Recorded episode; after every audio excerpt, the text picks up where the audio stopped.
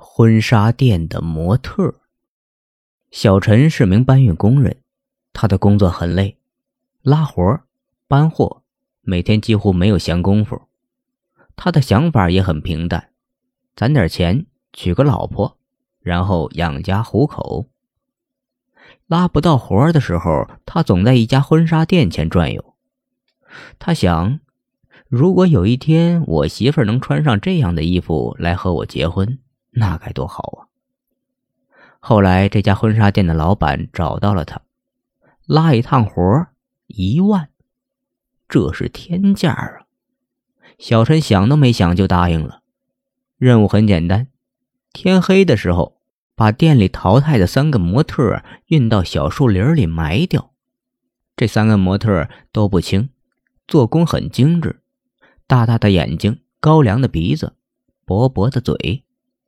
小陈抱起他们的时候，感觉就像抱着自己的老婆。装好车后，小陈哼着歌，开着他的农用摩托，向小树林突突突的开过去了。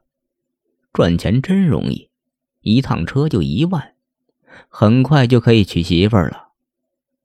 一高兴，小陈开始跟模特们说话，说他的从前，他的理想，他未来的媳妇儿。媳妇儿，对呀，如果抱这么个模特当媳妇儿的话，不是省钱了吗？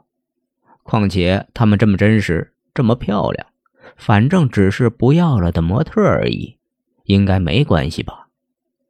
小陈跳下车，到后面挑了一个最漂亮的模特，把剩下的都埋掉了。回家的路上，小陈挺后悔的，如果都留下来的话。